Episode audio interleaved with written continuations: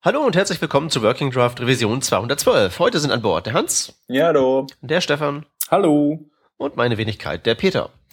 An Themen haben wir heute nicht so wahnsinnig viel, deswegen dachten wir, blicken wir mal ein ähm, Stück zurück und ähm, reden mal so ein bisschen über HTML5. Die Älteren unter euch mögen sich erinnern, das war ja mal eine Zeit lang das nächste große Ding.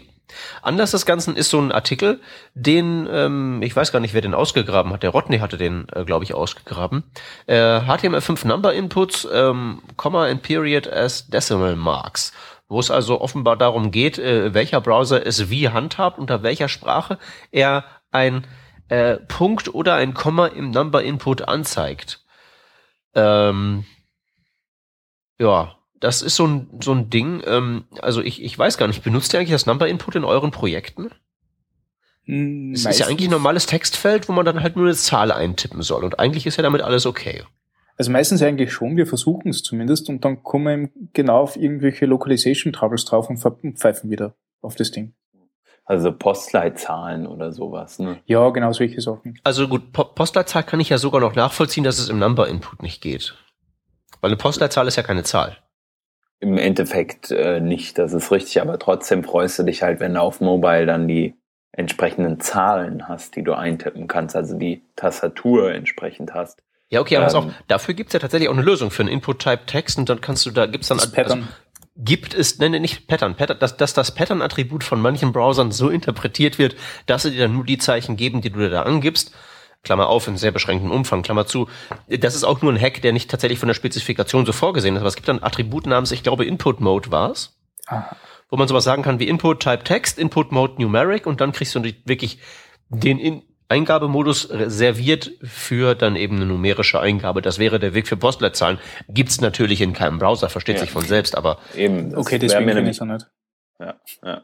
Das ist ja das Ding, weißt du, also bloß weil die Spezifikation was vorgibt, äh, dann heißt das ja immer noch nicht, dass das gut ist. Und das ist ja eigentlich auch so ein bisschen so das, das Thema, was wir hier gerade behandeln, nämlich Komma und Punkt, äh, je nachdem in welchem Land man sich befindet, ist das ein bisschen anders. Also eigentlich ist es relativ einfach. Überall auf der Welt verwendet man ein Komma, nur in englischsprachigen äh, Gefilden verwendet man Punkt, richtig?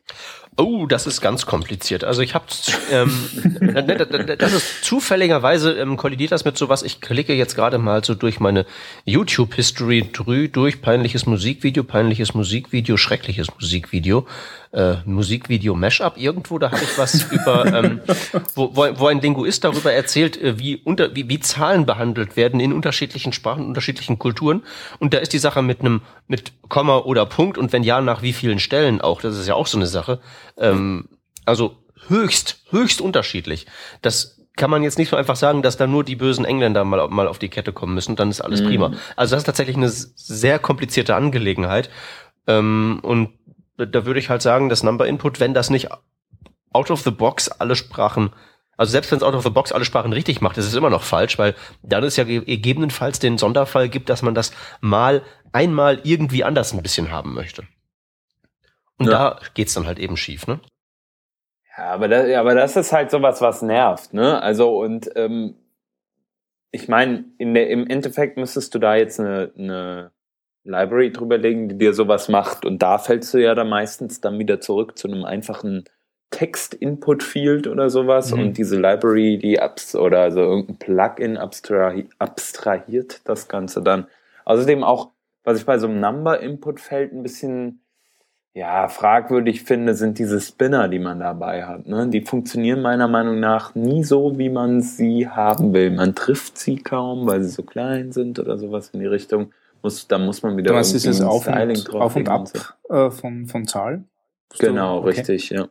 Ja, und so, wenn ich recht informiert bin, müssen die Browser das noch nicht mal haben, sondern das ist halt nur so ein Ding, da hat, da haben die sich einfach darauf geeinigt, das auf dem äh, Desktop-Browser so zu machen. Mhm. Aber irgendwie besonders hilfreich scheint mir das halt auch nicht. Ich, Nein, es nutzt da, glaube ich, kein Mensch. Nein, also das benutzt auch niemand und vor allen Dingen, das benutzt auch keine Webseite, wenn ich mir das ja. so angucke. Wenn ich irgendwo eine Zahl aussuchen darf, dann ist das halt eben meistens über ein Select geregelt. Also wenn es wirklich so eine Vorauswahl geben sollte und ich kann halt eben irgendwie ja. so in zehner Schritten mehr oder weniger machen. Ja. Hm. Also, soweit ich nicht weiß, lass mal eben kurz, ich habe mal kurz die Spezifikationen aufgemacht. Lalala, da steht, glaube ich, auch tatsächlich nicht drin, dass die ähm, Eingabe, ähm, dass das User Interface da so oder so ähm, sein soll. Und tatsächlich steht hier dieses Beispiel drin. Also ich habe jetzt gerade mal in die äh, für die Shownotizen verlinkt das ähm, Video, von dem ich da sprach, wo unter anderem halt eben auch zur Sprache kam, wie diese ähm, also das mit dem Punkte setzen, ne? Also alle drei äh, Nullen setzt den Punkt von hinten oder von vorne. Das ist halt zum Beispiel im Persischen komplett anders als sonst irgendwo auf dem Planeten.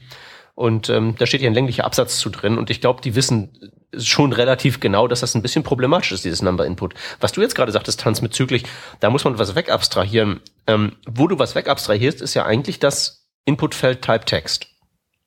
Würde man dann machen, genau. Also man würde es gar nicht auf das Number legen, ist halt die Frage. Also das ist so, hm, wie soll ich das sagen? Ja, das ist so ein bisschen so dieses, dieses Ding, was man immer wieder ver versucht, um irgendwelche Sachen herumzuarbeiten. So ein Problem, was man ja auch mit so Inputfeldern hat. Ich weiß jetzt nicht, wie es bei Number ist oder so, aber wenn du einen Validierungsfehler hast und hast dann Type Number angegeben oder Type äh, E-Mail oder so und der Benutzer gibt was Falsches ein, du willst das mit JavaScript validieren, dann kriegst du gar nicht den, den Input von so einem Feld geschickt ähm, also du kommst nicht an, den, an das eigentliche eingegebene des Benutzers ran, sondern Moment, bekommst in, einen Leerstring.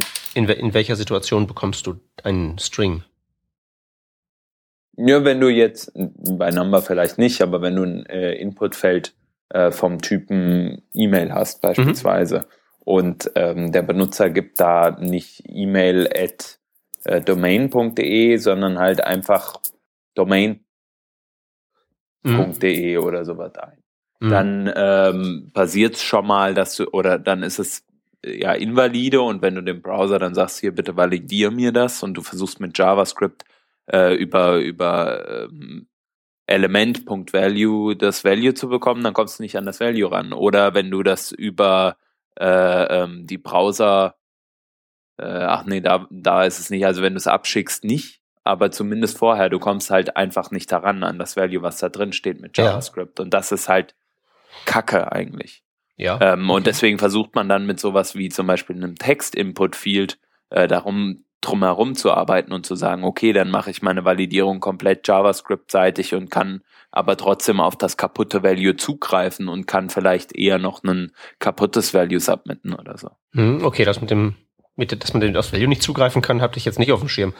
Ähm, aber ich meine, die, ähm, worauf ich hinaus wollte, ist, wenn wir jetzt wirklich das, das Number-Input wegen der zahlreichen Defekte links liegen lassen und stattdessen unser eigenes stricken, ist das ja eigentlich ein Symptom, nämlich dafür, dass das äh, Number-Input irgendwie so, was so das so die, die, na, was das Design dieses neuen HTML-Elements beziehungsweise dieses neuen Input-Zustandes angeht, dass das irgendwie ein bisschen ein Griff ins Klo war, oder? Ähm, ja, also ich, ich habe mich gerade, ich habe gerade versucht, mich zurückzuerinnern, äh, wann wir das letzte Mal wirklich zu 100% auf HTML5 Inputs äh, gebaut haben oder eben das Ganze rückabstrahieren und so, so eine Bibliothek wie Parsley zum Beispiel zum Validieren verwenden oder, oder, oder solche Geschichten. Ähm, und tatsächlich haben wir das, glaube ich, nie gemacht. Also das Einzige, was wir sich echt immer geholt haben, waren äh, ähm, die, die unterschiedlichen Tastaturen. Und da haben wir dann ein Glück gehabt, dass das so weit es geht halt funktioniert hat, dass wir halt äh, ein, ein Nummernfeld gekriegt haben, wenn es nicht da war, war es auch wurscht. Äh, aber, aber dass wir wirklich auf diesen, auf diesen, auf diese Kernfeatures von dem Numberfeld zugriffen hätten, nö, überhaupt nicht. Das war uns ab irgendeinem Punkt einfach zu kompliziert. Sprich, äh, äh, Culture Settings, Komma, Punkt und so weiter. Und da denke ich mir also, ähm, was ist, ich jetzt es, ist, es, ist es zu kompliziert? Also ich würde das Problem eher einfach ähm, da verorten, dass das Numberfeld eine zu spezifische, zu starke Abstraktion ist, die es dir nicht ermöglicht, da irgendwie dein Custom Behavior reinzustecken. Und dass das die Quelle allen Übels ist. Du meinst, dass man zu, zu hoch gegriffen hat mit dem Numberfeld? Ja, das ist einfach eine, eine ja, genau, das, das ist also buchstäblich, mhm. genau, zu hoch gegriffen ist das richtige ja. Wort. Was halt irgendwie so, ich mir hätte vorstellen können, also was man halt hätte vorstellen können, wäre halt eben, was eine vielleicht bessere Idee gewesen wäre, wäre so eine Art Mix in Mechanik oder irgendwie mhm. sowas, dass man halt eben sagen kann, ich habe jetzt hier ein Feld und das staffiere ich jetzt mit Eigenschaften aus ähm, der Marke so, hey, ähm, Input Mode und ähm, Validierungsfunktion, die Return True oder False oder sowas. Was ja in einigen Bereichen halt irgendwie so geht. Man kann ja seine Validierung noch so einigermaßen in die Formulare reinstecken und das ist auch noch so ein Teil von HTML5, von dem ich behaupten würde, der, der, der funktioniert einigermaßen. Aber so im Allgemeinen ist es doch so, dass bei vielen Features, wenn man da mal so überlegt, ähm, dass die eigentlich in einem Maße überabstrahieren, dass die nicht mehr so wenig customizable sind, dass das Einsetzen dieser Features eigentlich kaum mehr vorkommt. Also Inputfelder sind jetzt so das, wo es mir am besten einfällt, weil dann eben immer alle sagen, der Designer sagt halt eben, der Date-Picker muss so aussehen ja. und du kannst, mhm. da kann man keine vernünftige Antwort drauf geben, außer geht halt nicht. Mhm. Also der, der App-Cache-Effekt, das haben wir ja, glaube ich, auch schon mal so ähnliche Diskussion gehabt. Ja, Application Cache ist das bekannteste Beispiel, weil sie das ja. halt eben relativ schnell auch geschnallt haben. Das ist halt auch Offline-Funktionalität, ja, aber nur für eine sehr bestimmte Art von, auf eine sehr bestimmte Sorte von App, von mhm. Web-App ist das zu gebrauchen und sonst halt für nichts. Und das war halt eben ein Griff, also erstens zu hoch, also auf die falsche Abstraktionsebene und dann noch daneben, weil die meisten Webseiten halt komplett anders sind. Mhm. Und wenn ich mir nicht mehr so durch HTML5 durchscrolle, ähm, also ich habe demnächst noch einen anderen Podcast-Termin, wo ich halt mal HTML5 Retro-Perspektive so auch machen soll. Äh, und wie das jetzt so ist, wie ich das so finde, mit dem, was hat sich durchgesetzt und so, da fällt mir nicht so wahnsinnig viel ein. Ja, mhm. also ähm, hast schon recht, ne? Also wenn man auch nochmal so Drag and Drop sich anguckt, ähm, beispielsweise als ganz nettes Beispiel, oder was du auch in der Vorbesprechung erwähnt hast, Video, Audio-Geschichten, ähm, wo man auch immer irgendwie drumherum hacken muss und die APIs sind nicht vollständig äh, implementiert oder gar nicht implementiert oder sowas in die Richtung. Ähm, ja, noch nicht mal das, noch nicht mal das, noch nicht mal API-Implementierung. Nein, nicht kaputt. Ähm, zu spezifisch, zu hoch gegriffen. Also was zum Beispiel die ähm, meisten Leute, mit denen ich so im HTML5-Schulungskontext geredet haben, was die immer machen wollten, wenn sie sich am Video, für Video interessiert haben, ist halt nicht gewesen, MP4-Datei vom Server an den Browser ausliefern und abspielen, sondern was die machen wollten, war mit einem proprietären ähm, Industriestandard-Protokoll Spezialding sie Video streamen. Mhm. Geht halt nicht. Das ist genau der Grund, warum die ganzen Fernsehsender, das ganze öffentlich-rechtliche Fu und so ähm, letztens scrollt an mir ein Tweet vorbei, von wo sich jemand drüber lustig macht, dass der SWR sagt, man möge bitte schön Flash aktualisieren, damit man ähm, auf, also moderne Flash-Technologie einsetzen, damit man das Programm gucken kann. Fand der Typ lustig, aber ich verstehe das schon. Mhm. Die haben halt ihre gesamte riesige Rundfunkinfrastruktur da im Rücken und jetzt ähm, ich meine, immerhin haben wir überhaupt jetzt mittlerweile sowas wie einen einheitlichen Videocodec, um statische Dateien abspielen zu können.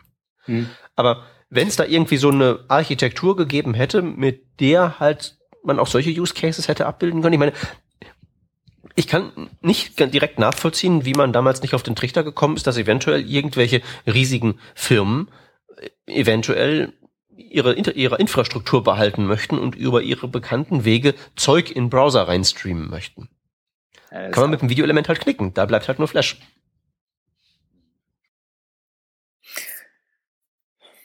Ja, die Frage stellt sich jetzt, warum das Ganze so unausgereift ist. Nicht? Also mir kommt das so vor am Anfang, ähm, okay, jetzt Features, Features, Features und schauen, dass wir, dass wir als HTML5-Browser gelten und, und alles mit, mit HTML5-Technologien und alles ist super einfach. Nicht? Und dann, äh, wenn es darum geht, dass man das, das äh, feilt und, und sauber macht und äh, äh, zu irgendeinem ähm, Produkt bringt, das man nachher wirklich verwenden kann, da stockt's irgendwie gerade jetzt. Nicht? Also die, die, die ganzen klassischen HTML5-Technologien, sprich äh, alle, die du in deinem Buch quasi beschrieben hast, die sind jetzt irgendwie so ein bisschen, also die pausieren da gerade. nicht. Das Einzige, was sie tut, ist, dass im Firefox jetzt äh, ähm, MP4-Dateien abgespielt werden können. Ja, und wie gesagt, das ist halt eben ein sehr kleiner Ausschnitt, das ist halt so der YouTube-Use-Case. Hm. Aber da gibt's halt eben noch eine ganze Menge mehr. Kann man jetzt natürlich zwei Sachen mitmachen, kann man jetzt eine Verschwörungstheorie draus bauen und sagen, das wollten die alle so? Hm. Damit halt YouTube groß und der SWR schön klein gehalten wird. Ja, möglich. ähm, aber die andere Variante ist halt, dass ich glaube, ganz einfach glaube, dass die in ihrem ähm, in dem Vorgehen, wie dieses dieser Standard entstanden ist, eine Methode eingesetzt haben, die sie heute so nicht mehr einsetzen würden und glaube ich auch nicht machen. Weil ich glaube, die hatten, ähm, also das ist jedenfalls so mein Eindruck gewesen. Ich bin da ja auch nicht von Anfang an ähm, in diesen HTML5-Zirkus eingestiegen. Ähm, der Eindruck, den ich hatte, war wirklich der, dass die sich zuerst überlegt haben, wie, was wäre denn möglicherweise sinnvoll und das dann aufgeschrieben haben und damit schon mal relativ festgelegt haben, ähm, wie die ganze Sache sein wird und am Ende nur in Nuancen das ein bisschen variiert haben. Und ähm, heutzutage, glaube ich, ist der ähm, Weg eher der, dass man viel früher anfängt, auch Sachen zu implementieren und damit rumzuspielen und festzustellen, dass irgendwas eventuell nicht der richtige Weg ist, um das irgendwann wieder zurückzurollen. Mhm. Ich glaube, das ist einfach so das Problem gewesen, dass das aus einer anderen Zeit kommt, noch dieses HTML5, als man halt noch eben ähm, diese ja mehr, mehr Papierarbeit als tatsächlich Programmierarbeit verrichtet hat. Mhm. Also ich finde das, ich finde das sieht man ganz gut zum Beispiel an ECMAScript 6, was ja wo auch schon lange dran überlegt wird, aber wo es halt immer so ist, wir haben eine Idee, okay, lass mal Prototypen hacken mit Polyfills und sowas allem. Ja, ich denke auch, das ist so der Weg, den man jetzt äh, mehr gehen muss, eigentlich, wenn man Spezifikationen schreibt. Ich meine, damals äh, gab es ja auch immer irgendwelche Leute, die haben dann gesagt, nee, so geht das aber nicht. Und man wollte aber irgendwie auch von der Spezifikation her was auf den Weg bringen. Dann gab es Leute, die da auch eine sehr starke Meinung haben. Äh, Stichwort Hixie. Ähm, und dann irgendwann ist es halt so, dass du auch mal sagst, so, jetzt wollen wir aber auch mal fertig sein damit, so. Und das sieht man ja auch bei ECMAScript 6, wie lange das gebraucht hat jetzt, bis es da ist. Ähm, aber das, was halt passiert, ist großenteils gut, aber auch da siehst du ja immer wieder, ich sag mal jetzt, Douglas Crockford als Hater Number One, irgendwie so, ey, du kannst den Scheiß von, von, äh, von Dings nicht verwenden, von, von ECMAScript 6 eh nicht verwenden, weil der ist kacke, so. Ähm, ja, ich glaube, das ist, das, den nimmt doch keiner mehr ernst. Naja, ich denke schon. Also.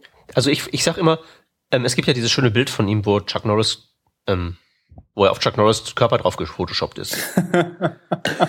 ja? Und es gibt ja auch tatsächlich so die Crockford Facts und sowas alles auf Twitter. Also gab es mal vor langer Zeit.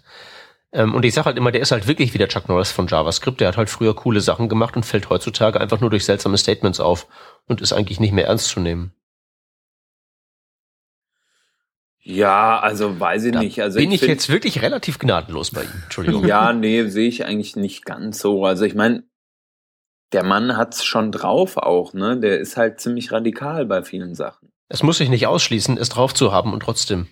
Also ist im Prinzip drauf zu haben, zu wissen, was man tut und dann trotzdem halt eben Käse zu tun. Ja, aber also ich finde jetzt nicht, dass es Käse ist. Ich finde es, ähm, also wenn du so willst, ist es extrem konservativ. Ähm, wenn du mal so guckst, so, also was verbietet er, dann, dann sagt er wirklich, verwende die einfachsten Features der Sprache. Und das ist ja auch okay. Und ähm, das Problem, was halt da an dieser Stelle, glaube ich, ist, ist einfach die Art der Kommunikation so. Ähm, wenn du halt einfach sagst so, ey, äh, nö, verwende das nicht. Oder du sagst, und, und jemand anders sagt dann, ja, okay, aber können wir nicht einfach Ja oder Nein sagen und einen Flag dafür einbauen und dann funktioniert das in deinem Validator halt einfach. Und er sagt dann, nö, kein Bock, verpiss dich. So, ja, du, also, sprichst jetzt, du, du sprichst jetzt von JavaScript The Good Parts zu der Zeit, als halt eben aus JavaScript, wo der ganze Käse drin ist, das Gute rausgesiebt werden musste. Genau, aber das macht er jetzt mit ECMAScript 6 auch. Also er der versucht halt Klassen, der ver Klassen ja. sind halt kein, kein einfacher, trivialer Teil der Sprache und vor allem sind sie irgendwie so in äh, äh, ECMAScript beziehungsweise JavaScript so nicht angedacht gewesen und zu guten, zu guter Recht, äh, zu gutem Recht. Whatever. Äh, auf jeden Fall lass es doch einfach, das zu nutzen. So. ja, da, und, und, und da bin ich halt eben mittlerweile auf eine Art und Weise fundamental gegen. Also da, mhm. ich mit so Klassenbenutzung. Also ich weiß nicht, äh, hast du dir mal die Mühe gemacht, ähm, wenn du mal die, die ECMAScript 6 Klassen nimmst, die können ja wirklich nicht viel. Ja. Hast du dir mal die Mühe gemacht, ähm, das mal so auf Library-Ebene nachzubauen? Nee, habe ich noch nicht. Ähm, solltest du machen, weil da checkst du, da merkst du nämlich zwei Sachen. Erstens, das ist gar nicht so viel Code, das sind irgendwie 30 Zeilen, die könntest du selber machen, das ist gar nicht so schlimm. Aber ähm, du merkst halt eben, das, was du da machst, ist halt außerordentlich kompliziert mit so äh, Funktionen erzeugen und denen einen Prototyp geben, wobei du das Objekt so bauen musst, dass halt das auch den richtigen Prototypen macht. Du musst ein sehr komplexes Setup machen, ja. um am Ende nur dabei zu kommen, nur dabei rauszukommen, dass du einfach ähm, eine spezielle Vererbungssyntax mit den Mitteln von JavaScript schreibst. Und diese ECMAScript 6 Klassen sind nichts weiter als eine einheitliche Syntax, damit nicht mehr jeder sein eigenes Süppchen kocht, sondern ein gemeinsames. So, ja, ich finde das ja genau, auch gar nicht wie, schlecht, aber. Ja, aber du, du, du sagst jetzt eben, das wäre halt irgendwie okay, wenn der darauf rumhaut, dass man sich jetzt endlich mal auf irgendwas einigt. Gleiches mit dem Modulsystem. Ich weiß ja nicht, ob er jetzt irgendwie da auch gegen ist oder so. Aber im Moment kocht halt jeder sein eigenes Modulsystem und das ist ganz großer Kappes. Hm. Das Wichtigste ist erstmal, dass man da auf einen gemeinsamen Nenner kommt, damit man halt eben aufhört, die Kräfte, die da wirken, in verschiedene Richtungen zu verteilen, sich erstmal auf eins einigt. Und dann kann man gucken, dass man dort von einem minimalen Feature-Set ausgehend vielleicht dann was Mächtiges draus baut. Also da bin ich jetzt wirklich auf Krawall gebürstet, was das angeht. Die, die, die mhm. Klassen finde ich jetzt, also wie gesagt, ich weiß nicht, ob ich die benutze oder so, aber das liegt halt daran, dass ich es halt eben auch gewohnt bin, diese 30 Zeilen, ich bastle meine eigene ähm, Verkettungslogik da selber zu stricken. Aber ich kann voll und ganz verstehen, dass jemand, der halt ernsthaft Code schreiben muss, ich bin ja bloß ein Laberkopf, ich schreibe ja keinen Code. Wenn ich jetzt wirklich so Objekte fabrizieren müsste und meine Instanzen da setupen müsste und sagen müsste, du vererbst den und den und den und den, zack, zack, zack, dann will ich eine Syntax für haben, die halt eben mir definitiv sagt, so geht das, äh, keine weitere Diskussion, kein Rumgefriemeln, keine Bugs für ja. deine eigene Klassenlibrary, wo du dann auch nochmal einen Aufwand machen musst und dann ist das nicht kompatibel zum Nachbarn und was nicht alles. Ja, hast recht. Wenn das Ganze noch nur sauber in der, in der Prototype-Chain äh, äh, eingefügt wird, dann bin ich auch total zufrieden, weil das macht man nicht der Arme manuell und nie wieder danach. Also ich finde das eigentlich nee, also, nicht so schlecht. Es ist, es ist wirklich sehr lehrreich, das mal zu machen. Ja. Aber danach merkst du halt eben, warum dass man das normalen Menschen und auch warum man das sich selber nicht aufbürden möchte im ja. Regelfall. Es ist halt sehr, sehr lehrreich, aber das ist halt nicht, was man machen möchte. Nur um mal wieder so zum Thema zurückzukommen. Ähm, wenn ich jetzt so mich durch, durch, ähm, ECMAScript 6 so durchwühle und auch mal so lese, was so die ähm, ganzen Diskussionen da auf der Mailingliste und so betrifft, da, da sind ja durchaus Sachen drin, wo man sagt, ja, äh, hm, weiß nicht, ob das jetzt so super clever war. Aber im Allgemeinen ist das, denke ich mal, doch schon eine relativ runde Sache geworden, einfach weil man da sehr viel in der freien Wildbahn getestet hat. Und das halt eben ist, glaube ich, der Grund, warum das bei HTML5, wo das tendenziell eher wenig passiert ist, hm. ähm, warum da halt eben so dermaßen viele Features so am Use Case vorbeigehen. Hm, was wir heute jetzt auch haben, äh, ist ähm, Trying through Polyfill oder so, ne? Äh, dass zuerst einmal das Ganze ausprobiert wird, indem es irgendein Abstraction Layer gibt mit dem Arbeit und nachher gibt, kommt erst die Implementierung daraus. Ich weiß nicht, ob das bei HTML5 auch so war. Also da waren, glaube ich, zuerst die Features, die man nachher irgendwie nachgerüstet hat, aber nicht ja, den genau. umgekehrten Weg. Genau, also da, da, damals gab es ja noch so wirklich so dieses, ähm, da war ja Polyfill ein, ein zu erklärendes Konzept ja auch in meinen Schulungen. Hm. Muss man sich mal vorstellen. muss man den Leuten erklären, schmeißt ein JavaScript drauf, dann geht das. Und das war auch wirklich so nach hinten gedacht. Und obwohl ich glaube, dass da durchaus auch, in, auch nach vorne probiert wurde, ähm, von den Autoren der ganzen Geschichte ist es halt eben nicht so, dass das auf, in, in, der breiten, in den breiten Bevölkerungsschichten sozusagen passiert ist. Mhm. Und das ist, glaube ich, wirklich so der Unterschied, die, dass da einfach bei HTML5 viel zu viel ähm, halt eben erstens Papierarbeit war und die ganze Testerei halt eben dann auch in einem sehr wohl definierten Zirkel stattfand, aber noch nicht so wirklich das ausgearbeitet war, wie auch die Informationen zurückfließen und so der ganze Krempel. Weil, also ich weiß nicht, ob das so ist, vielleicht rede ich ja Blödsinn, aber sonst ist es halt eben wirklich nicht für mich erklärbar, warum da so oft, so konsequent die, ähm, wie sich jetzt herausstellt, nicht passende Abstraktionsschicht gefunden wurde. Das wird jetzt ja besser, wenn man sich halt mal eben diesen ganzen Service Worker Krempel zum Beispiel anguckt, ne? Mhm. Das ist ja genau der andere Ansatz. Also da, wo sie jetzt auch wirklich dabei sind, so ähm, Google betreibt ja dieses Service Worker Ready Ding und alle pushen halt eben ganz laut raus, welches Teilfeature sie da jetzt gerade implementiert haben und treiben ja die ganze Entwickler-Community aktiv an, damit rumzuspielen und Feedback zu geben. Mhm. Ne? Und hier ähm, zum Beispiel die, diese Fetch-API, die da drin vorkommt, gibt's ein Polyfill für, dass man auch bloß jetzt da schon mal dran ähm, rumspielen kann, um halt rauszukriegen, wie wollen wir es denn wirklich haben, damit halt hinterher das nicht ganz so schlimm wird. Mhm. Und ich glaube, das ist halt eben jetzt so der neue Weg und HTML5 ist halt so dieses, dieses Zwischending. Wenn man jetzt mal noch weiter zurückguckt, dann stellt man ja fest, dass ja die Spezifikation vorher, wenn man sich jetzt halt mal eben HTML4 anschaut oder sowas wie DOM anschaut, dann ist es ja eigentlich nur noch kaputter. ja, also noch abgefahrener und ähm, HTML4, ich habe da ja schon oft drüber geredet, wie da halt eben in diesem riesigen Dokument nichts drinsteht, weil überhaupt nicht klar ist, weil das halt eben komplett akademischer Diskurs im Prinzip ist und wo dann halt eben erzählt wird, ja, das Element repräsentiert X, aber X ist nicht definiert und woher soll ich jetzt wissen, ob ich dann mein Element in der Webseite, wo ich Sachen verkaufen will, in das Ding einkleide? da gab es ja früher so einen ganzen, so einen ganzen Wirtschaftszweig, Spezifikationsexegese, wie so semantisches HTML4 geht. Mhm. In 5 steht's halt eben einfach da. Also insofern ist es auf jeden Fall ein Fortschritt, nur halt eben, was so, vor allen Dingen was das technische Niveau der Spezifikation angeht, aber was so die Erarbeitung der Features angeht, ja, muss ich halt schon sagen, dass das Ergebnis doch sehr gemischt ist. Ne? Ich meine, ähm. was, was benutzt er, was benutzt er denn so? Also HTML-Tags, Header, Footer und sowas. Ja, die verwenden wir alle. Äh, die, die, die Geolocation API, äh, HTML5 Video. Geolocation benutzt du? Ja. Okay. Äh, aber nur wenn es so um, um, um Google Map Applikationen geht, nicht so Händlersuche und so ein Kram. Weil, also, also nicht für, für so Location, wo ich jetzt äh, Inhalt der Seite bestimmen, sondern. Genau, also wo du dich nicht drauf verlassen musst. Ja, genau. Weil es dir, weil es dir zu unsicher ist, weil du halt eben nicht weißt, ähm, ja. wenn ich jetzt da das reinschreibe, macht er jetzt dann auf dem Telefon den GPS-Chip an oder nicht? Oder wie? Oder was? Nein, stimmt.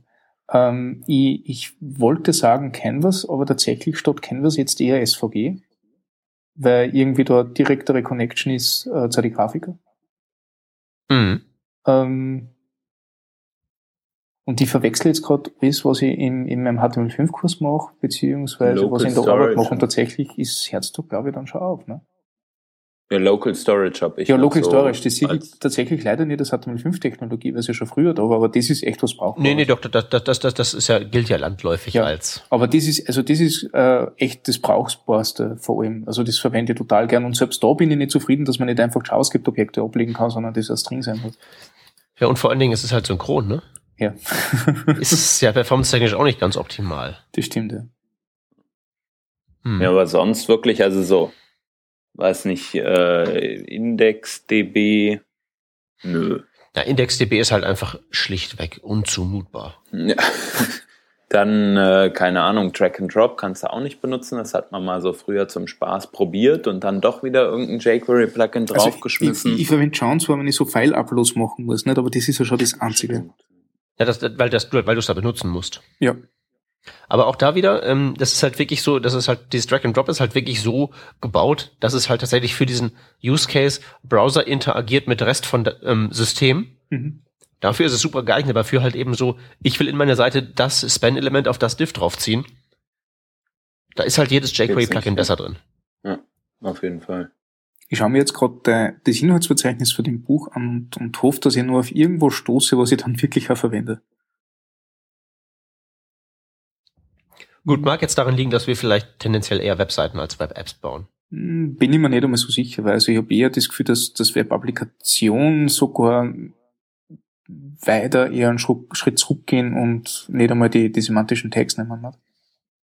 Ja gut, das ist, ob das jetzt dann ein, also das ist halt eben so unter Accessibility-Gesichtspunkten halt so ein Ding, aber ähm, pff, ich meine, die Accessibility hatten, das hatten wir ähm, vorhin in der Vorbesprechung noch besprochen, geht ja spätestens dann kaputt, wenn man so ein MVC-Framework da oben drauf schmeißt. Ja. Also das ist ja sowieso ein, ein, ein, ein pff. also diese, diese, diese MVC-Frameworks, ich weiß nicht. Äh, also ich hatte das ja auf den, auf den HTML5 Days, Stefan, mal so ja. scherzhaft erwähnt, so von wegen, irgendwann merken die Leute vielleicht, dass JavaScript keine Integer kann. was, was du, hast du das wirklich scherzhaft erwähnt oder ich glaube, da warst du schon sicher, ne? Ich, ich, ich meine das halt schon so einigermaßen ernst, ja. weil je mehr ich mich halt da so in, mal in diese richtigen Details reinkämpfe und so, hm. mit kann keine Integer und ich meine, kann, kann halt auch kein Unicode vor hm. ECMAScript hm. 6, ne? Kann, kannst halt, wenn, da, wenn du dann ein etwas komplizierteres Wort drin hast mit irgendwelchen Accents und du fragst die Length ab, lügt dich das Ding halt mal ja. direkt an.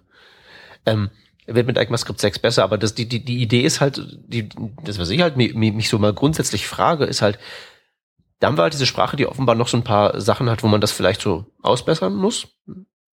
Und wir, wir, wir schaufeln da jetzt im Moment immer in einem Maße Aufgaben zu. Auf eine Art und Weise, die die Webseiten langsamer macht und die die Accessibility kaputt schießt und so. Und gibt keinen, der mal überlegt, ob das vielleicht eine gute Idee ist. Hm. Wer weiß, worüber wir dann reden, wenn wir, wenn wir dann mal äh, Rückblick äh, auf die auf die wilden auf das wilde Jahr 2015 machen und überlegen, wie das denn damals so war mit dem MVC-Hype. Ob das eine gute Idee war. Ich weiß ja nicht.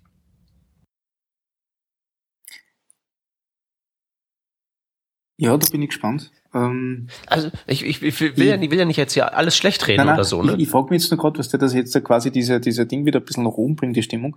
Ähm, äh, wir, wir wissen jetzt oder wir, wir haben zumindest äh, ein gutes Gefühl dabei, dass wenn neue Sachen in den Standort kommen, dass die gut durchdacht sind, vorher ausprobiert und dass man auch mit was rauskommt, das ja äh, nach einer nach einer sauberen guten Idee klingt. Ne? Ja und vor allen Dingen vor allen Dingen, dass sie dass sie mehr ausprobiert ja. als durchdacht sind. Genau was mache ich jetzt mit, den, mit dem alten Krempel, der unausgereift ist und, und herumlungert, nicht? Und den wir so wahrscheinlich bis in alle Ewigkeit unterstützen müssen, weil je Abwärtskompatibilität, nicht? Äh, ja. Wann kommt der Punkt, wo man das, wo man aufräumt? Weil, ähm, Nicht. Ja, weil man halt nicht aus jeder API eine zweite machen kann, die nachher besser ist, ne?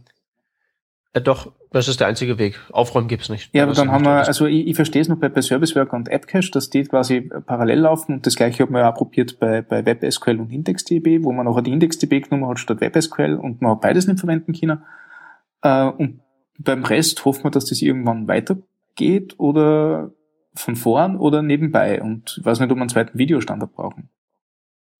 Ähm, also, äh, also Video, Video-Implementierung. Hm? Na, du musst halt zumindest, denke ich mal, irgendwie so eine, so eine Plugin-Architektur da schaffen, damit da halt eben irgendwelche proprietären Sachen dran geknuppert werden mhm. können. Ähm, aber irgendwie aufräumen, du, ähm, nö. Nee. Ja, stimmt. Nee. Also ich meine, das ist halt eben in den Spezifikationen, das Schönste ist halt eben wirklich so der, ähm, der Abschnitt so ähm, obsolete Features, ähm, die man halt eben nicht benutzen soll. Und wo halt eben dann haarklein dem Browser erklärt wird, wie es zu funktionieren hat. Mhm. Also in den HTML5-Spezifikationen, das Marquee-Element zum Beispiel. Mit BG-Color und Direction und Scroll-Delay und dem ganzen Pipapo. Ja, mhm. dieses Marquee-Element für, für Scroll, das wird nicht aufgeräumt werden, weil es gibt halt Webseiten, die das brauchen und in dem Moment, wo du halt, also in dem Moment, wo halt eben, sagen wir mal, das HTML5, die HTML5-Spezifikationen einigen sich darauf, keine Ahnung, ähm, ähm, hier App-Cache aus dem, ähm, aus dem Standard zu streichen. Mhm. So rein theoretisch. Und du, Stefan, bist jetzt der äh, verantwortliche Manager bei Google für Chrome. so.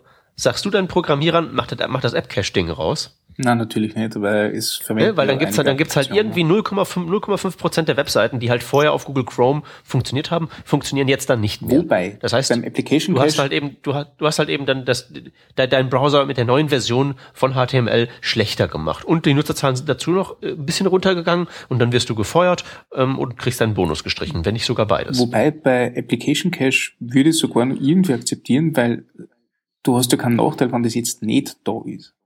Wie man? Äh, nee, weiß ich tatsächlich nicht. Und dann fällt sich auf jeden Fall irgendeine Webseite, die vorher für irgendwen irgendwie auf eine berechenbare Art und Weise funktioniert hat, mit der neuen Browser-Version plötzlich irgendwie anders. Sie verhält sich anders, aber sie muss nicht notgedrungen kaputt sein. Ne? Sie muss nicht notgedrungen kaputt sein? Ja. Nein, ich, ich weiß schon, was draus willst, das stimmt. Ja, geht halt nicht. Ne? Also das ist halt eben alles unreparierbar. Selbst so die, selbst so die trivialsten Sachen im JavaScript-Space von wegen hier. Ähm Ach, ich habe da gestern auf, auf, auf der, auf der Mailingliste was gelesen, wo sie drüber nachgedacht haben, ob sie ein kleines Detail an Array.prototype ändern können. ob, ob sie jetzt, also normalerweise sind ja diese ganzen Prototypes von diesen Build-ins, ähm, sind ja sozusagen unveränderliche Instanzen der jeweiligen Sachen. Also Function.prototype ist eine leere Function, die nichts macht und die nicht veränderbar ist.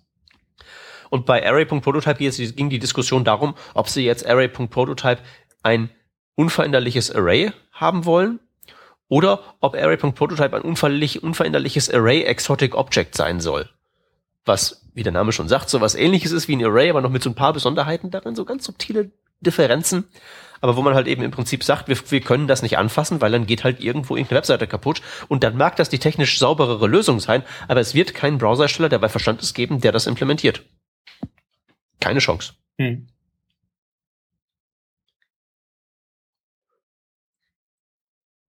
Ja, schade. Auch die Spezifikationen halt lang. Also außer halt eben, es gibt halt so super, super, super gewichtige Gründe, wie jetzt zum Beispiel Security, um halt jetzt mal so ganz elegant zum zweiten Link überzuleiten, der da in unserer Themenliste dazu drin stand. Ja. Weil ich glaube, weil halt eben im, im allergrößten Ausnahmefall, wenn es halt nicht so um programmierästhetische Sachen geht, sondern halt eben wirklich um so Sicherheit halt zum Beispiel, da kann man das halt eben schon bringen, ne? Also die äh, Sache, worauf ich mich hier beziehe, ist halt, dass man bei Google ähm, darüber ähm, diskutiert, ähm, sie nennen es Insecure Usage of Powerful Features abzuschalten, was halt im Prinzip heißt, sowas wie Geolocation ohne HTTPS soll halt nicht möglich sein. Ist ja eigentlich auch wieder so ein, so ein ganz gutes Beispiel, ne? Irgendwas ist mal schief gelaufen, als man das Ding das erste Mal konzipiert hat. Und jetzt ist aufgefallen, ach, eigentlich wäre es ja sicherer, wenn man sowas wie beispielsweise Geolocation oder, weiß ich nicht, den äh, User Media Stream, ähm, also die, die Kamera abzufangen mit, äh, oder beziehungsweise das kann ja abgefangen werden, wenn die Verbindung nicht über HTTPS läuft. Mhm. Ähm, wie wäre es denn, wenn man das mal verschlüsseln?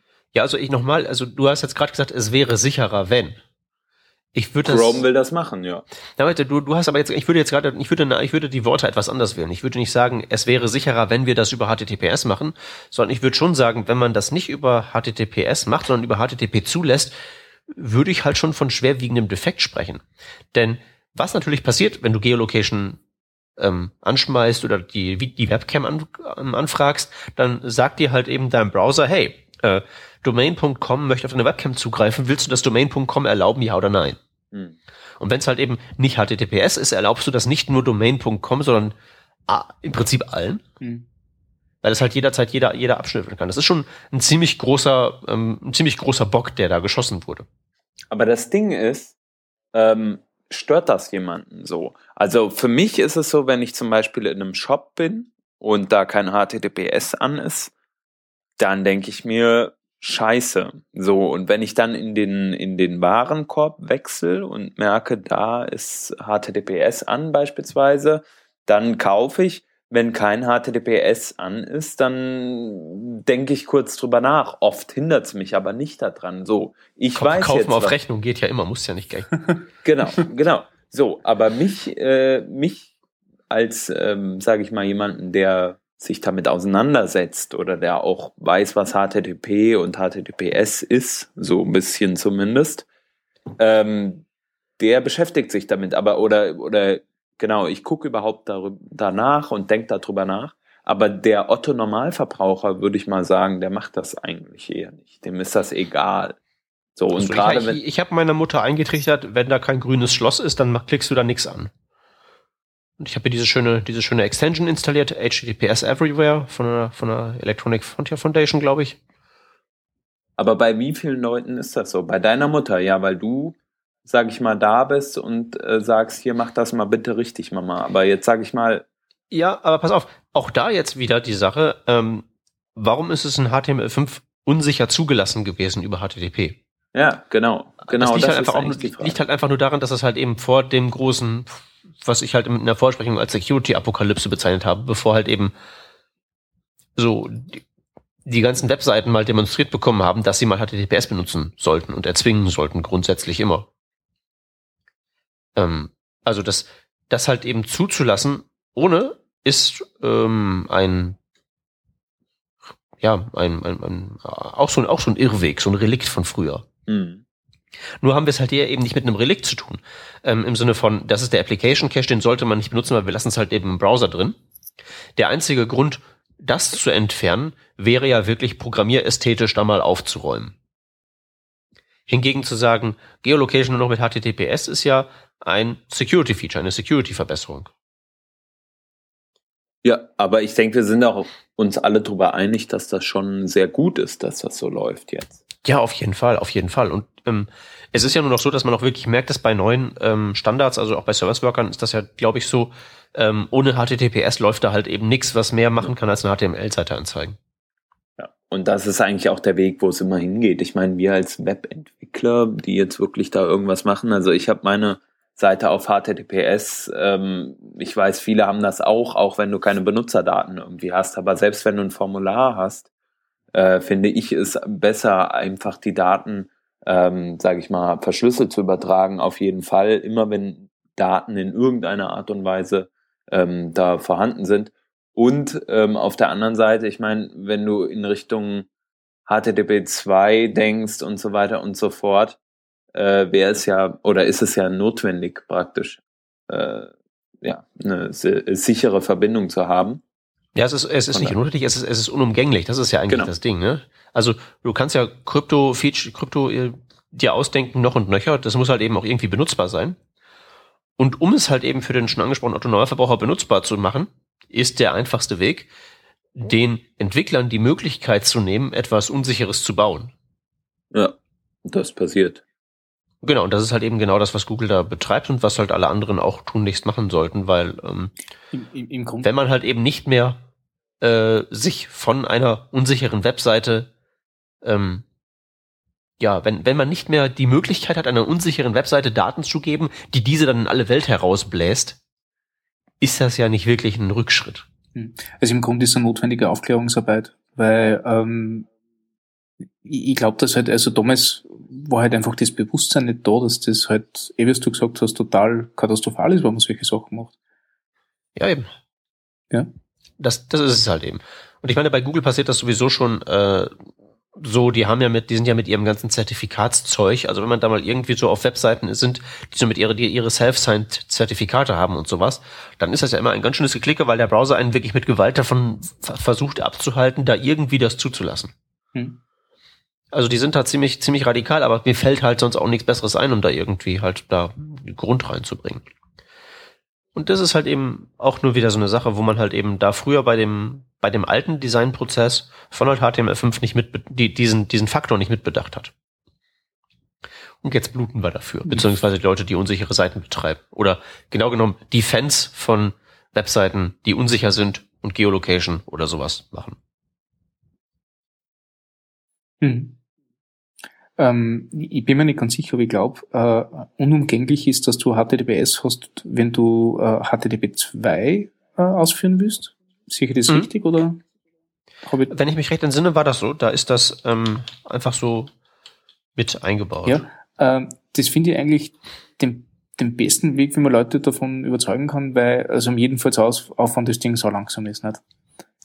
Nee, Moment, du überzeugst sie ja nicht. Nee, aber, aber es ist auf jeden Fall, sie du, werden angehalten. Du, du, du nimmst, das, das, nee, das, das ist das, das, was du da im Prinzip machst, ist ja, äh, ist ja, ist ja, ist, ist ja im Prinzip UI-Design. Du designst etwas auf eine Art und Weise, die es dir unmöglich macht, dass du dir damit ins Knie schießt. Ich habe gerade gehört, wir haben das schon gesagt, gell?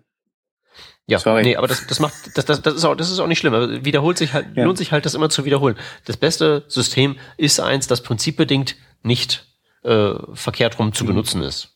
Und das ist halt eben bei Security einfach die Sache, unser Protokoll gibt's halt nur in sicher und äh, unsichere Variante kriegst du halt nicht. Äh, ganz andere Frage. Ähm, der, der, Hans hat gerade erzählt, er hat jetzt seinen, seinen Blog, aber da keine interaktiven Sachen drinnen sind, auf HTTPS umgestellt. Warum stellt man nicht einfach gleich sofort das ganze Internet auf HTTPS um? Also äh, rein hypothetisch. Machen, machen, machen wir doch mit, machen wir doch mit äh, ähm, HTTP 2. Ja, ist das doch. Also HTTP 2 erzwingt ja. Ja, äh, aber, aber es werden trotzdem nicht alle Seiten auf HTTP 2 umstellen. Aber wie willst, wie willst du die zwingen? Genau. Na, das war einfach nur so eine hypothetische Geschichte. Also mein, mein Blog rennt jetzt. Nee, aber du, du bist jetzt bist du wieder programmierästhetisch unterwegs und du willst jetzt da mal aufräumen, alles vereinheitlichen, das soll alles schön sein. Aber geht halt nicht, weil so funktioniert halt nicht. Also du kannst nein, halt für nein, dich also das ist jetzt rein, nein, aber so versteht's mir nicht falsch, das ist eine rein hypothetische Denk, äh, Denkweise jetzt, wo ich sage, okay, was ist, wenn jetzt alle umstehen auf einmal? Äh, haben wir dann irgendwelche Troubles oder ist dann ist Friede, Freude, Eierkuchen? Also, äh, ich, also sagen wir mal so, in einem, in einem hinreichend abgefahrenen Universum, mhm. in dem das möglich ist, was du sagst, haben wir bestimmt auch keine Probleme damit, weil dann gibt's bestimmt irgendwie so ein, so ein, so ein, weiß ich nicht, Problem-Exterminierungsroboter, der dann das alles irgendwie aufräumt. Nein, ähm, das ist glaube ich nicht das, was ich raus wollte. Aber es ist ja egal. Also also ich, ich, ich, ich, kann, ich kann mir ehrlich gesagt das Szenario gerade nicht na, ausmalen. Also, aber ich sollte auch sagen, dass ich davon keine Ahnung habe, hm. von diesem Security-Krempel. Ja, vielleicht ist das, also vielleicht ist das auch der Grund, warum ich es noch nicht ganz verstehe. aber gut. Ich finde das auf jeden Fall einen guten Schritt. Nicht? Also HTTPS ist sowieso okay und äh, äh, wann die Sachen dann nicht mehr unter HTTPS funktionieren, habe ich echt nichts dagegen. Ja.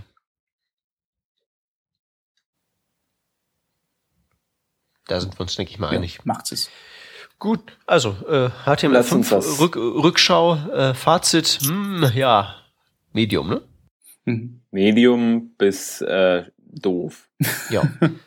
Aber wir, wir hoffen drauf, dass dann neue Versionen so oder neue Revisionen der einzelnen Spezifikationen das Ganze überarbeiten und dann auch bessere äh, Drafts dabei rauskommen, die uns als Entwickler auch mehr dienen, auch aus den Learnings, die wir jetzt gezogen haben, aus diesem Halbgutmachen hm. vielleicht so.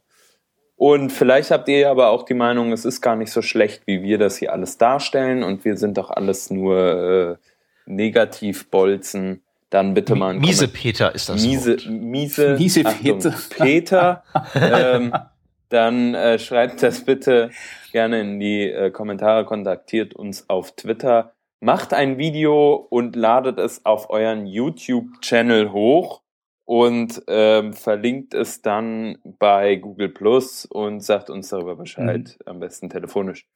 Weißt du, Stefan, diese Idee mit das ganze Internet über Nacht auf, auf HTTPS umzustellen, erscheint mir jetzt gar nicht mal mehr so abgefahren. Ja. Ich habe da gerade was Abgefahreneres gehört. Und auch nächste Woche gibt's wieder für den Peter äh, einige lustige Themen zu besprechen. Allerdings, nee, der ist gar nicht dabei. Ich bin äh, nicht dabei, okay. ich bin Tanke Padawane. Schade. Aber ähm, wo du noch dabei bist, das sind die Links, habe ich gehört. Ja. Ähm, vielleicht fange ich aber dennoch mal an und Jupp. erzähle von einer Liste, die ist äh, für die CSS-Liebhaber unter uns. Und zwar ist das eine Liste über ähm, CSS-Pseudo-Elemente, die so in den verschiedenen Browsern implementiert sind. Zum Beispiel, wie kann man in einem Video-Element die Inputs stylen oder auch von den verschiedenen Input-Elementen in Formularelementen, über die wir bereits heute auch mehrfach gesprochen haben. Ähm, wie kann man da die verschiedenen Elemente innerhalb der einzelnen Inputs stylen, zum Beispiel bei so, so einem Spinner in so einem, äh, äh in so einem Input-Type Number beispielsweise, den ich angesprochen hatte und so weiter und so fort. Wen das interessiert, einfach mal reingucken. Es sind sehr, sehr viele. Ich dachte vorher, ja, okay, so viele sind das nicht. Die meisten kennst du eh. Mal reingucken, das sind echt äh, einige, aber merken sollte man die sich vielleicht. Mhm. Das unterstreicht, glaube ich, nur, wie kaputt das Ganze ist, ne? Ja, ja, doch schon. So, genau. Es ist auch da im CSS-Bereich einiges im Argen. Aber ja, weil das, das, das, ja das, das sind genau die Hacks, die halt eben uns ermöglichen, unter die eigentlich zu hohe Abstraktion drunter zu greifen und dann doch irgendwelche Sachen umzubiegen. Also schon richtig, ist ein Indikator für das Problem. ähm, alles besser machen ja natürlich diese MV-Stern-Frameworks, nicht? Allem Accessibility und solche Sachen. Ne? Na, äh, was auf jeden Fall vorige Woche war, also vorige Woche war, glaube ich, die, die Woche der Konferenzen ist mir irgendwie vorgekommen und äh, parallel sind die EmberConf und die AngularConf äh, äh, gelaufen und äh, die waren irrsinnig schnell mit Videos veröffentlichen. Und jetzt gibt's äh, sämtliche Tracks äh, mit sämtlichen Videos auf YouTube äh, von beiden Konferenzen mit einigen interessanten Neuheiten und äh, tollen äh, Vorträgen, die die äh, Use Cases zeigen. Ich habe mir vor allem die Keynotes angeschaut, die waren recht lang und recht umfangreich und da hat man einiges gelernt. Also ich war sehr begeistert davon, dass man jetzt endlich zum ersten Mal jemand sauber erzählen hat können, warum Angular 2.0 so ausschaut, wie es ausschaut. Äh, da ist nämlich tatsächlich, man glaubt, es kam irgendein Gedankenprozess dahinter, der nicht einmal so blöd ist. Ähm, das kann man sich auf jeden Fall anschauen. Und bei der Enverkampf, diese Keynote war auch sehr interessant, weil die haben aber äh, sehr gute Ideen, was äh, serverseitiges Rendering und so weiter angeht. Ähm, und der natürlich total viel schneller und was über so ist. Also super Zeug drinnen, äh, sehr empfehlenswert zum Anschauen, falls ihr mal ein bisschen Zeit habt, bis das die nächsten Videos für die JSConf kommen, schaut euch das an. Punkt. Ja. genau. Den nächsten Artikel, den mache ich dann mal wieder. Ähm, das ist ein Artikel von äh, Philip Walton und er spricht so ein bisschen darüber, welche ähm, Effekte so CSS eigentlich haben kann. Ähm, er spricht über die Seiteneffekte von CSS, vor allem wenn man äh, Namenskonventionen äh, nicht so ganz benutzt, wie, wie sie eventuell gut sind. Beispielsweise, wenn man sich so sein eigenes Flavor von äh, BAM oder so gestaltet oder auch ähm, Systeme, die sehr stark auf Nesting äh, fokussiert sind. Und er argumentiert, BAM ist in dem Punkt eigentlich die Syntax, die man nutzen sollte, ähm, da es fail-safe in Anführungsstrichen ist. Ähm, Es hat also für jeden Fall irgendeine Abdeckung und vor allem, wenn man sich strikt daran hält, äh, gibt es keine Kollis Kollisionspunkte. Das ist gerade für große Applikationen und äh, große Webseiten doch von Vorteil. Habe ich persönlich auch schon gemerkt. Ähm, BAM ist also wirklich eine, eine sichere Geschichte. Wen das näher interessiert, ähm, der kann diesen Artikel lesen. Und als letztes ein ähm, Plugin, was ich entdeckt habe, jetzt irgendwie auf Twitter, glaube ich, oder so, keine Ahnung mehr. Äh, das ist ein so, so ein Off-Canvas-Menü, wie man es eigentlich kennt. Wir haben da auch schon bestimmt das ein oder andere Mal erwähnt. Äh, bei diesem hier fand ich allerdings erstaunlich, dass es so ziemlich gut war. Ähm, sprich, es hat äh, gutes JavaScript meiner Meinung nach. Es hat die richtigen Touch-Events und auch Pointer-Events inkludiert und es funktioniert auf den Hauptgerätschaften, die man ausprobiert hat und es sieht gut aus und ist leicht von der äh, von der vom Gewicht her. Also es ist es ist kein Riesending. Es hat nur in Anführungsstrichen 4 KB ähm, minimales HTML und CSS in der Anforderung und sieht meiner Meinung nach gut gemacht aus. Von daher für die Leute, die Off-Canvas-Menüs ab und an gestalten müssen, äh, sollten sich das mal angucken. Jo, damit ist es, glaube ich, gell? Dann würde ich sagen, äh, haben wir doch eine ganz tolle Sendung zusammenbekommen. Und äh, dem Peter einen, einen guten Trip und wir anderen hören uns dann äh, zur nächsten Sendung wieder. Und es ist wieder genau eine Stunde, gell? Perfekt. Unbeschreiblich. Ja. Okay. 1A. Dann mal auf Wiedersehen. Tschüss. Adios.